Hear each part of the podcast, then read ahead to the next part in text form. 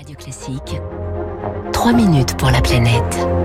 6h54 sur Radio Classique. Bonjour Baptiste Gabory. Bonjour Fabrice, bonjour à tous. 3 minutes pour la planète. L'ONU doit lancer aujourd'hui à Nairobi au Kenya des négociations sur un traité international pour lutter contre la pollution plastique.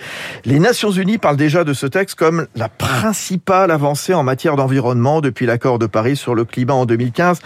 Baptiste, euh, la pollution plastique, c'est réellement aujourd'hui un fléau. Et oui, notamment hein, sur la biodiversité marine. Chaque minute dans le monde, c'est l'équivalent d'un camion poubelle de plastique qui se déverse dans les océans chaque minute.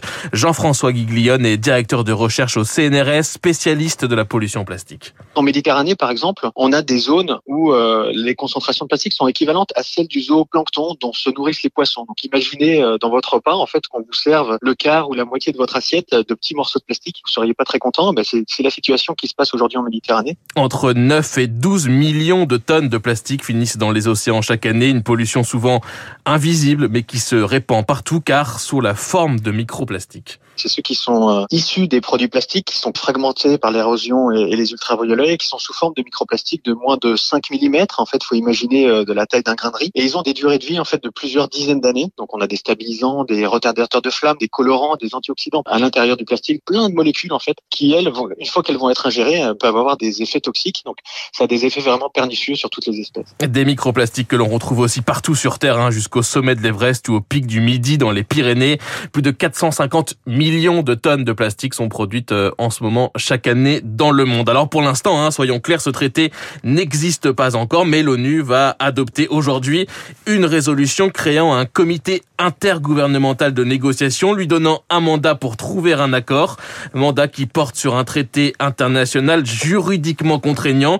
C'est une bonne nouvelle selon Arnaud Gossman, avocat spécialiste en droit de l'environnement. Là où il y a une petite victoire, c'est que pour l'instant, on parle bien d'un traité juridiquement contraignant, comme l'a été par exemple l'accord de Paris sur le climat en 2015. Il appartiendra aux États ensuite d'introduire dans leurs droits nationaux les objectifs et les principaux moyens qui auront été définis dans ce traité. Ce mandat va permettre aussi aux négociateurs de se pencher sur l'ensemble du cycle de vie du plastique, c'est-à-dire de sa production jusqu'à sa réutilisation.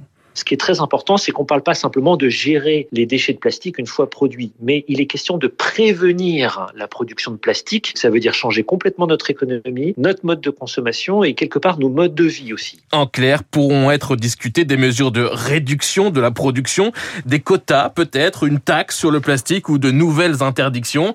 Au programme également des mécanismes financiers pour aider les pays les plus pauvres à traiter cette pollution. C'est ce que demandaient les experts ainsi que les ONG pour qui ce traité est indispensable. Diane Beaumenet-Joannet, chargée des sujets déchets aquatiques pour l'ONG Surfrider. On a évidemment des actions ciblées pour l'instant en Europe, mais il nous faudrait une action internationale pour pouvoir réduire la production de plastique. Ces lois qui ont été décidées notamment en France et en Europe sur la réduction de certains produits plastiques ne sont pas suffisantes, surtout dans un monde où on est dans une économie euh, interdépendante. On produit dans un pays, on consomme dans un autre et on envoie nos déchets euh, dans un autre pays encore. L'Union européenne et les États-Unis notamment se disent aujourd'hui favorables à ce traité. Plusieurs multinationales aussi, comme Coca-Cola ou Unilever. L'ONU espère un accord dans les deux ans à venir. On l'espère. Merci beaucoup, Baptiste Gabory. Trois minutes pour la planète. Chaque matin, il est 6h58. À présent, territoire d'excellence. Vous savez, c'est votre rendez-vous quotidien. Je vous fais découvrir de belles entreprises à cette heure-ci. Et la saison va redémarrer la semaine prochaine dans cette antique station thermale du sud de la